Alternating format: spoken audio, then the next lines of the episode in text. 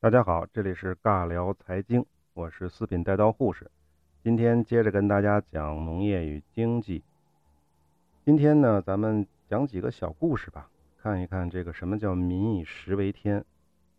之前呢，咱们聊过明朝的覆灭和清朝的长治久安，这个很重要的原因就是新大陆的作物的引入，玉米、土豆、红薯这样的作物的引入。呃，这个之前讲过了，我们就不仔细聊了。那么今天讲一个更早一点的，早多早呢？春秋时代的。我们都知道春秋有五霸呀，最牛的那个叫齐桓公。齐桓公身边最牛的那个人叫做管仲，这个叫管仲妙计治鲁国。那么鲁国和齐国挨得很近，现在知道山东齐鲁大地嘛，其实就是指的是齐国和鲁国当时那个地方。齐桓公呢，想要称霸，先得解决他门口这小弟弟嘛。这个鲁国挨得很近嘛，结果呢，在桓公二年（公元前六八四年）就开始讨伐鲁国，双方呢就开始打。先开始呢，自己呢输了一阵，但是很快呢，毕竟齐国比鲁国强大的多，就打了几个胜仗，赚了点地盘。这个时候呢，鲁庄公就不想打了，因为他他也明白他跟齐国打是打不过的，所以呢就把。遂邑这个地方打算许给齐国，以此来求和。齐桓公和鲁庄公呢，就选在了柯这个地方进行盟誓。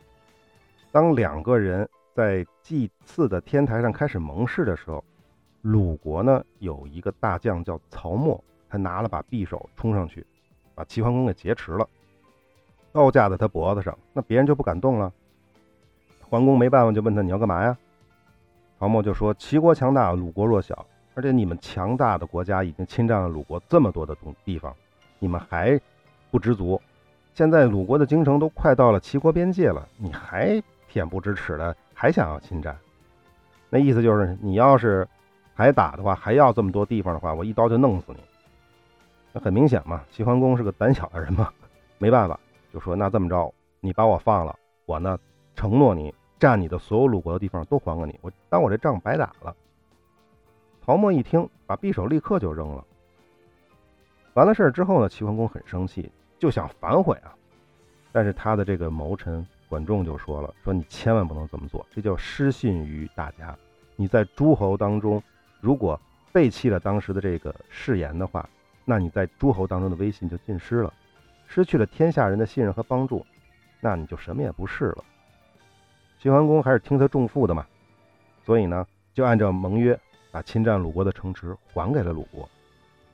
当然了，管仲绝对不是什么善茬。其实啊，他早有计划。回国之后，管仲就开始实行他的计划。他第一件事就是让齐桓公把身上的衣服脱了。什么衣服啊？叫纨衣，纨绔的纨。把纨衣脱下来，换上什么呢？叫缟布。什么叫纨衣？什么叫缟布啊？就叫做齐纨鲁缟如霜雪，指的是什么呢？指的就是齐国和鲁国都产的一种白绢。齐国的这个叫齐纨，产于齐国本土，是用细腻而白的绢，又被叫做纨衣。鲁缟呢，就是鲁国曲阜一带生产的白生绢，当时就称为叫缟布。说实话呢，这两种东西差不太多。按理说呢，应该是纨衣比缟布呢要稍微好一点。在管仲的请求之下呢，齐桓公就改穿了缟布做的衣服。齐桓公又命令朝臣们，全部你们也都穿成缟布。很快，全国人民都看见了，不管是大王还是群臣，都开始穿缟布了。那大家就都穿缟布嘛，上行下效，大家效仿嘛。这一下，这缟布啊，就成了这个齐国最时髦的衣服，最流行的衣服。齐国的织布工一看缟布这么流行，那就我们就别织这个玩衣的衣服了，所以就准备改织缟布。但是管仲立刻发着政令说：严禁老百姓织缟布，所有的缟布你们想要穿，不好意思，都得从原产地采购。原产地是哪儿？鲁缟啊，鲁缟是鲁国的呀。结果这一下，鲁国人大量出口缟布，齐国人呢还花大价钱买。这一下好，鲁国人很多人就不种地了，就纷纷改行去织稿布了。管仲这时候又在鲁齐的边境贴了一告示，说只要是贩稿布一千匹的，就可以得齐国的补贴，相当于什么呀？进口补贴，还不是出口补贴，进口补贴。贩一万匹的，补贴三千斤；一千匹的，补贴三百斤。这个金我们之前讲过，应该通钱。这个政策就让鲁国上下就更加沸腾，更多的人就放下了锄头镰刀，不去种地了。可是啊，这个织缟布的这个热潮持续了没多长时间，也就一年，整个鲁国上下的全都成富人了。为什么？他们织的缟布在齐国那边能卖到好价钱，还能得到政府补贴啊！就在这个时候，管仲突然就关闭了鲁国和齐国的贸易关卡，不准鲁国的缟布入齐。同时呢，又让齐桓公和大臣们又穿回完衣。老百姓一看，哟，你们又你们又改回玩衣了，这个是没办法，我们也得改啊。我们这个是主旋律，得跟着这个大王一起，所以他们也就改穿玩衣了。鲁国人一看，成堆的缟布就堆在家里，完蛋了，卖不出去了。你想鲁国人自己才有多大多少人口？鲁国是个小国，齐国是个大国，这一下就完了。为什么？不光是因为他们手里的镐布砸在手里，是因为他们的田地基本上没人种了，鲁国就没有存粮。鲁国人没有存粮，只有钱，那怎么办？那只能花钱买粮食。嘿，齐国这时候好啊，你花钱买粮食，咱们离得近啊，我卖粮食给你啊，就大把大把的把粮食运到。鲁国去卖，但是不好意思，价钱是我说了算，不是你鲁国人说了算。结果这么一折腾啊，一年以来，这个鲁国赚的这个钱，通过搞布赚的这个钱，重新就让齐国人给挣回去了。就算是这样，鲁国还是没法渡过难关的。鲁庄公没办法，最后只得为齐桓公为盟主，立了字据。这就是我们讲的管仲妙计治鲁国。不仅如此啊。管仲的这个故事还有什么呀？还有买鹿治楚，还有买狐降代，大意都是一样。一个是用楚国的鹿，一个是用代国的狐，狐狸的狐，一个就是狐狸皮，一个是鹿皮嘛。以同样的方式搞定了楚国和代国，就是没发一兵一卒，靠经济战争使两个国家都向齐国俯首称臣。好。咱们再说一个爱尔兰土豆绝收的故事，这个在高晓松的节目里好像说过，我们稍微再仔细的说一说。爱尔兰这个国家啊，在十七世纪中叶，全岛就普及了一种作物，叫什么呀？叫马铃薯。在爱尔兰的土地里，每亩土地可以产出六吨左右的马铃薯。之前咱们讲过，呃，马铃薯随随便便都能种出两千多公斤，好一点的就能种到五六千公斤。那么燕麦的谷物呢，不到一吨，所以马铃薯比其他作物更容易生长，收成呢明显也高很多。所以呢，就是计算，即便是其他作物欠收，马铃薯仍有一定的收入。这个对于爱尔兰人来说非常好，因为当时爱尔兰是处于英格兰的压迫当中。所谓的爱尔兰农民呢，必须要通过马铃薯来保持自己的温饱。同样，因为马铃薯的高产，使得爱尔兰的人口爆炸性的增长。一七六零年，爱尔兰人口是多少？是一百五十万。到一八四一年，已经攀升到八百一十万。我们之前讲清朝的那个人口增长，也是跟这一样的。但是啊，英国的殖民统治啊，把爱尔兰这个岛呢，变成什么了？变成英国有钱人的牧场岛。因为英国国内的牛肉需求，大片的领土被划为牧场，被英国的这些地主控制。爱尔兰自己人呢，只有小片的领土，他来谋生。当然呢，这一小片土地要养活自己人，还要养活这些牛羊，那么没办法，就是所以马铃薯是不二的选择，必须得种它。可是啊，一八四五年的时候，爱尔兰就开始下这个，同时呢，有一种真菌就在马铃薯上开始蔓延。这种真菌啊，非常操蛋，它让马铃薯霉变、腐烂、枯萎。这个幼苗还没到收获就已经腐烂发黑，就这么几周以内，这个叫马铃薯枯萎病的这个病，从东到西席卷了整个爱尔兰岛。有个叫彼得格雷的人，在他的这个爱尔兰大饥荒的这个文章中记录到，从克里郡到都柏林的路上，我看到的这种作物花期正旺，应该会有一个好收成。但是八月三号，在我返回的途中看到的，却只是腐烂的作物覆盖了广阔的田野。在好些地方，穷苦的人们沮丧地坐在他们的菜园的栅栏上，悲痛万分，因为灾害刚刚夺走了他们的粮食。一八四五年这场灾害啊，让百分之四十的马铃薯田毁灭。爱尔兰人玩命的打起精神来重新种嘛，因为我们知道马铃薯的生长期还是相对比较短的，希望能够弥补一些损失。可是他们那个时代没有人知道这是属于一种真菌，马铃薯的枯萎根本就解决不了。爱尔兰人再种一茬又烂一茬，再种一茬烂一茬，没有农药的这个年代，这样的真菌。就注定了大规模的饥荒。一八四六年，就是第二年，又是一个温暖多雨的一年，真菌再次泛滥，加上病变的马铃薯的这种繁殖，导致这个枯萎病的传播更厉害。最快的时候，病菌以高达每周五十英里的速度，在爱尔兰境内的所有的马铃薯种植园之间传递，马铃薯的产量急剧降低。甚至在伦敦这些大城市，马铃薯的价格就因为这个上涨，变成了有钱人才能享受的奢侈品。这是源自查尔斯·特里弗里安的一本书，叫做《一八四五、一八四六、一八四七的爱尔兰饥荒史》。这样一来啊，三百万到四百万的人开始吃不上饭了。我们这个爱尔兰叫翡翠之岛嘛，如同人间炼狱一样。甚至当时说。爱尔兰村庄里很少有十个人以上参加丧礼的。这一大饥荒一直持续到了1952年，可能说1845年到1952年，爱尔兰800万人口锐减四分之一，一百多万人丧命，两百多万人背井离乡。其实啊，爱尔兰的这个饥荒啊，有天灾，但是它更重要的是人祸。为什么这么说呢？首先一个，英国政府1845年的时候就收到了爱尔兰马铃薯病的这个事儿。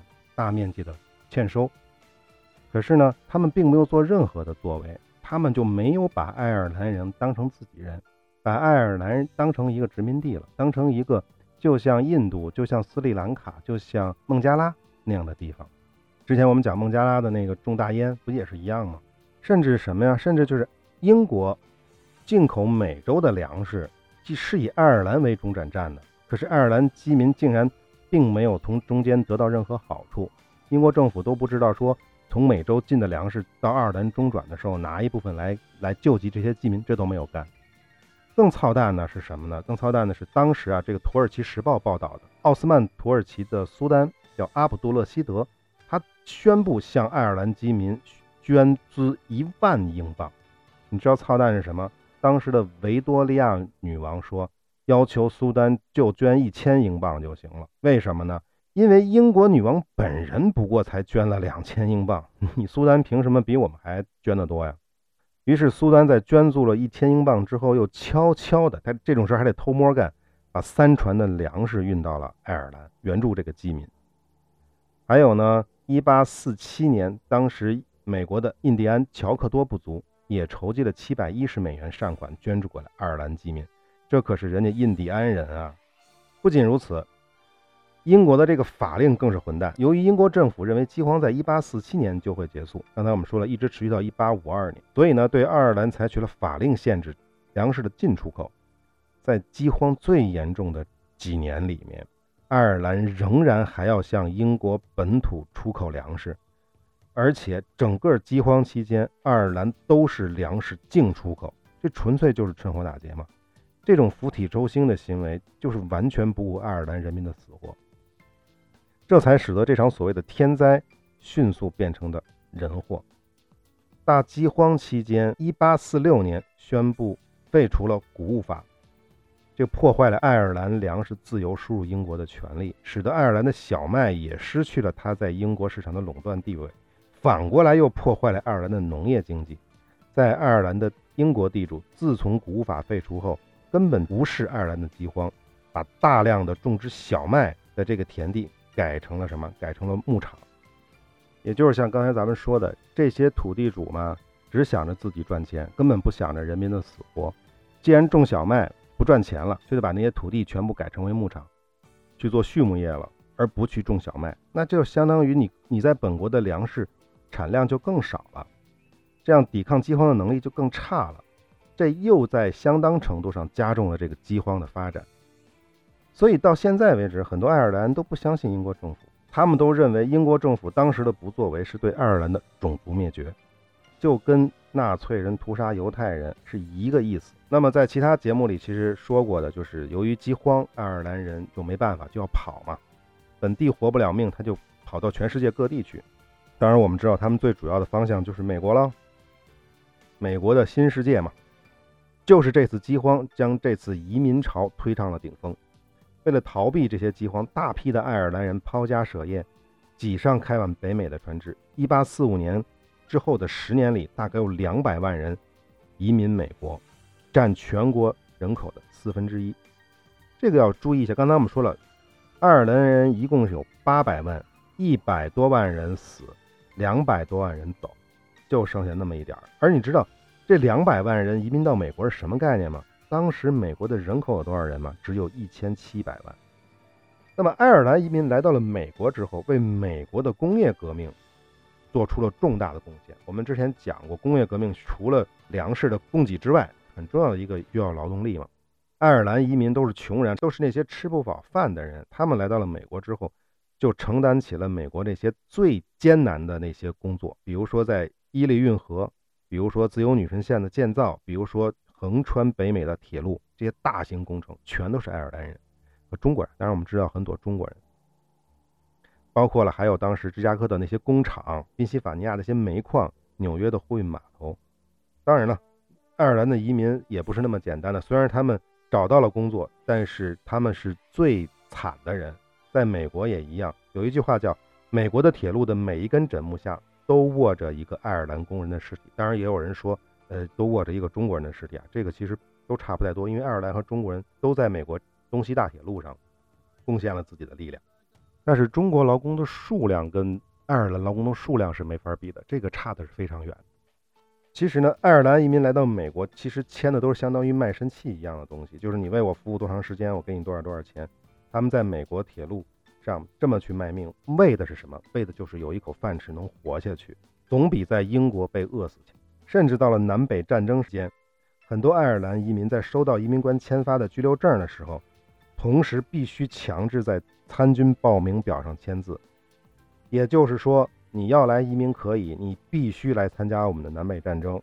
而更操蛋的是什么呢？更操蛋的是，当时是南北战争，也就意味着说，有的人参加的是南军，有的人参加的是北军，他们还要自相残杀。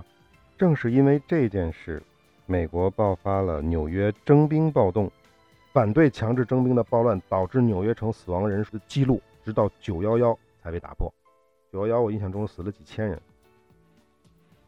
现在爱尔兰后裔整个的话大概有七千万人，其中三千万在美国，占美国人口的十分之一。我们知道美国人口大概三亿左右嘛。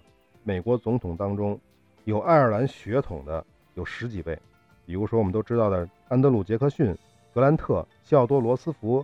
尼克松、老布什、小布什、克林顿、奥巴马，这都有爱尔兰血统。在美国人口当中啊，德国后裔是第一的，百分之十七占比，大概有六千万。爱尔兰排第二。我们都以为英国的后裔最多吧？其实不是，因为英国英国的人口基数少。在早期的美国啊，实际上英国的后裔主要是统治阶级，然后德国的后裔呢，主要是那些中产阶级，而爱尔兰后裔从事的刚才说的这些底层的工作。所以，爱尔兰人为什么那么恨英国，那么恨英格兰？为什么后来有爱尔兰共和军？不光光是因为爱尔兰的宗教问题，我们知道爱尔兰人是信奉天主教的，英国呢是新教。不光是这个宗教原因，更重要的就是因为这个马铃薯饥荒，爱尔兰人的血液里就印下了对英国人、对英格兰人的仇恨。好，我们再来聊一个苏联的解体啊，苏联的解体这件事儿呢，其实很多人都聊过。我们就从粮食这个角度大概说一下。我们知道苏联是世界上面积最大的国家，当年的苏联啊，两千多万平方公里。我们知道加拿大是现在排第二，只有九百九十八万平方公里，也就是说，苏联的面积是加拿大的两倍。人口呢，苏联在一九一七年是一点三亿，一九九一年呢，二点八七亿。其实它整个人口增长并不是很快。那么苏联的解体啊，跟粮食供给啊，实际其实是有密切的关系的。为什么呢？苏联的解体有计划经济的原因，这个没有什么可说的。再有呢，就是这叶利钦的问题，叶利钦这个两面三刀，这个是很多人诟病的啊。当然了，还有呢，石油价格暴跌的原因啊，自然还有美国的西方势力各种或明或暗的各种介入这种原因。但是根本原因是什么呀？最根儿上的原因是粮食问题。要知道啊，这个一九一三年，这个俄罗斯的当时的俄罗斯就苏联的前身啊。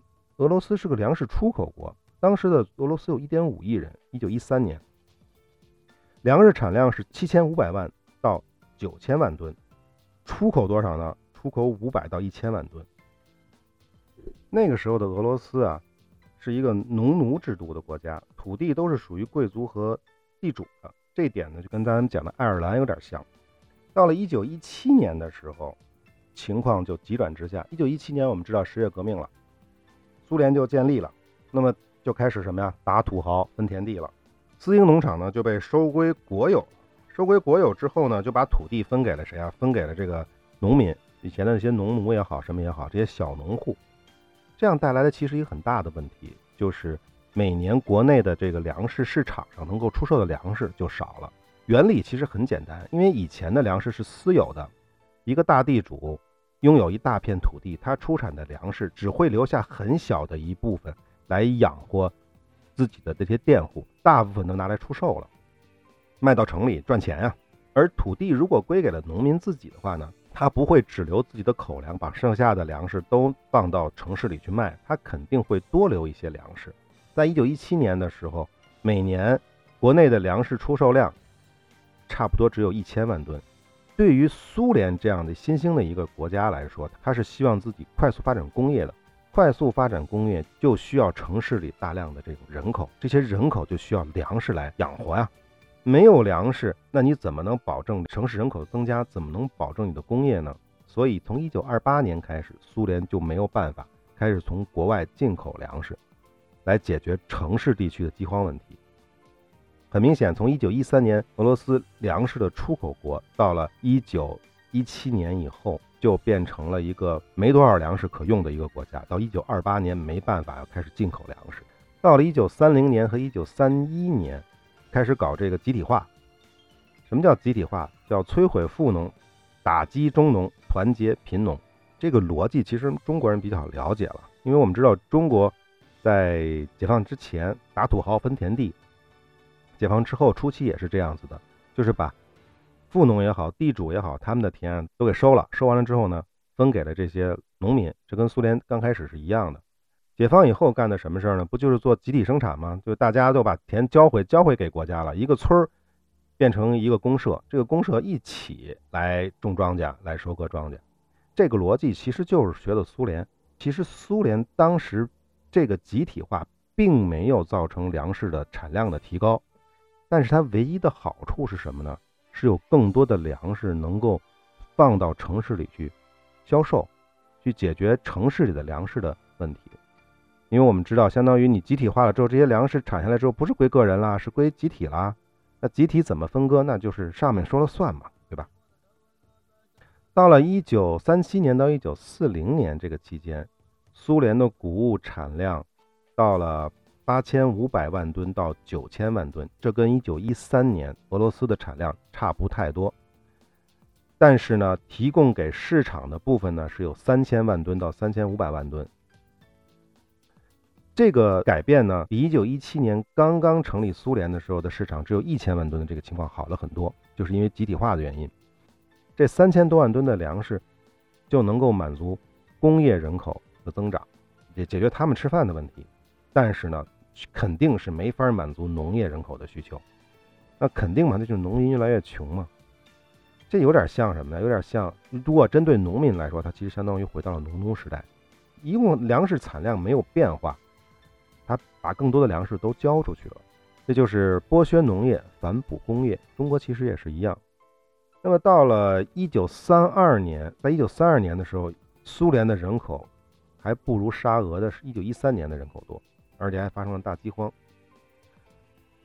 到了二次大战结束以后，因为二战的时期的这个农业粮食就没法算了，因为当时最好的那些地都被德国占了，是吧？都被法西斯德国占了，所以就不算。咱们说二战结束以后，二战结束以后，到斯大林去世的1953年，粮食产量只有6300万吨到6500万吨。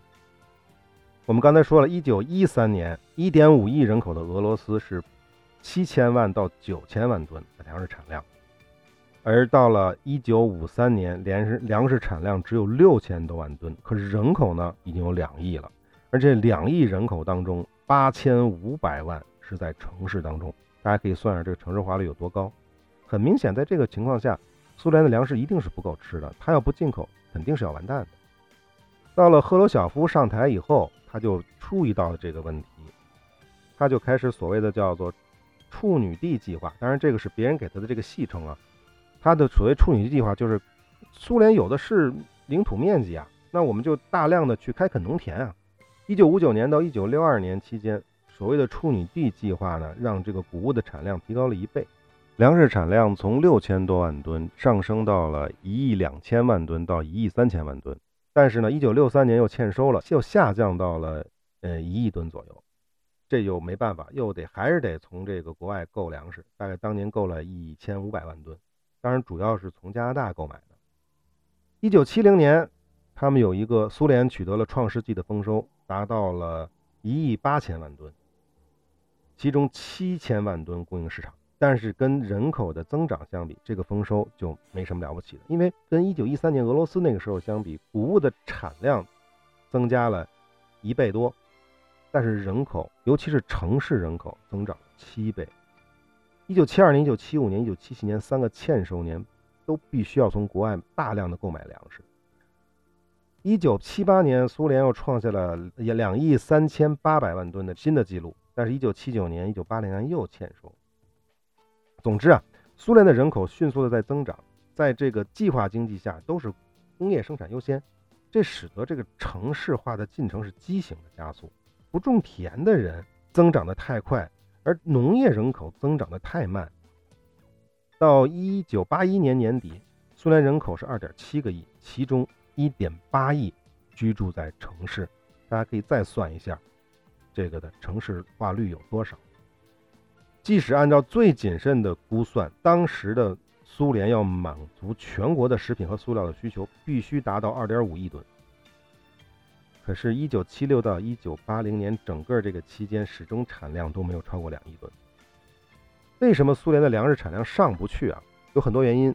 第一个，苏联这个纬度太高，大家都知道，苏联的全境几乎都在整个咱们中国的整个的北部。东北是什么样的天天气条件？大家都知道，辽宁、黑龙江、吉林这些地方还可以，还能种田。再往北怎么种田啊？只有很少的部分能把田种的特别好的。它的光照是不足的，温度又太低，它所开垦的耕地的效率要比这个美国就差得多。美国我们都知道，从东到西，除了两座山之外，中间都是大平原，又是处于温带，日照、温度、湿度都特别好。所以像像玉米这样的特别好的这种饲料这种东西，在苏联的本土产量是非常低的，因为玉米需要很好的光照，所以呢，苏联就必须要种土豆。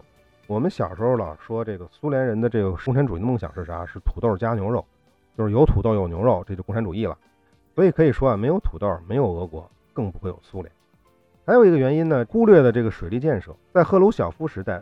苏联的农业投资不断在增加，虽然这个投投资比例占比一直在升高，升高了一倍，但是问题是什么？投资的重点都在畜牧业，水利投资只有百分之十五左右。因为我们知道畜牧业是需要什么呀？畜牧业需要粮食，牛啊、羊啊、马呀，嗯，需要这些东西。它没有这些东西，它没法长。鸡鸭这些都需要粮食。种植业不发展，你去盲目的发展畜牧业，这肯定是不对的。这两个产业是需要匹配的。你有多少粮食，才能养多少牛嘛？所以就变成什么呢？越发展农业，投资的越大，它就越需要进口粮食来满足饲料，这是就变成一怪事儿了。这典型的就是外行领导内行。还有一个水利，水利投资又那么差，这就造成了什么呀？这就造成了一旦出现了旱灾和水灾。就很容易欠收，没有水利工程，你怎么保证在干旱的时候能从水库里引水灌溉，在洪水季的时候能用水库来储存洪水，不把耕地给冲坏了？所以这水利工程一直就是停滞不前。所以正是因为这个水利工程造成的，刚才听到的一会儿丰收，一会儿欠收，一会儿丰收，一会儿欠收。一九五六年到一九七八年这二十多年，水利工程基本上都是吃老本。到一九七八年，戈尔巴乔夫主管农业的时候，苏联出现了史无前例的七个欠收年。你连续七年欠收，就意味着你要大量进口粮食。跟美国这会儿干嘛呀？停止出口粮食。美国要停止出口粮食，加拿大也也不会出口嘛。所以啊，就是如果苏联能够坚持水利建设为中心，不要去搞那么多的畜牧业建设，也许它的这个解体啊还会延缓一段时间。那我们知道了，苏联这么多人吃不饱饭，连续七年的这个欠收年吃不饱饭，石油价格又降低，美国人又不给他出口粮食，那就必然老百姓人心不服嘛，这才使叶利钦有机会来分裂了整个的苏联。那么当然，还有就集体生产的问题了，这个咱们都知道了。中国在八十年代搞了这个联产承包责任制，和苏联一直还是在所谓的集体生产，这个对他们的积极性也是有问题的。当然还有一个就是最好玩的，我们也都知道，苏联人喝酒嘛，战斗的民族，到什么程度？苏联人喜欢喝酒到什么程度？我们这酒是什么？酒是粮食精啊，是粮食酿成的酒。可是这个苏联人爱喝酒到什么程度？一九四二年。苏联正跟德国打得正凶的时候，光西部方面军，光喝伏特加，我们都知道这个高度数的白酒伏特加，一百万升；斯大林格勒方面消消耗了这个四十多万升；外高加索方面军消耗了一百二十万升葡萄酒。光这么多酒，是部队的开销，你就想这耗掉多少粮食？甚至戈尔巴乔夫上台以后，不是因为欠收吗？还搞过禁酒令，当然我们也知道那是不成功的，竟竟出现这个偷喝什么各种含有酒精 酒精饮品的东西的，甚至甚至什么飞行员偷喝垄灯液这种事儿都出现过。总之就是苏联的解体，很大程度上就是由于整个苏联这个时期它的农业的状态，咱不看纯的这种产量和出口量，它整个状态都不如当年的俄罗斯。苏联的面积可比俄罗斯大多了。它可包含乌克兰这种大粮仓啊，现在的俄罗斯是不包含乌克兰这种粮仓的。好，苏联的解体基本上就聊完了，三个故事基本上我们应该都清楚了，什么叫做民以食为天？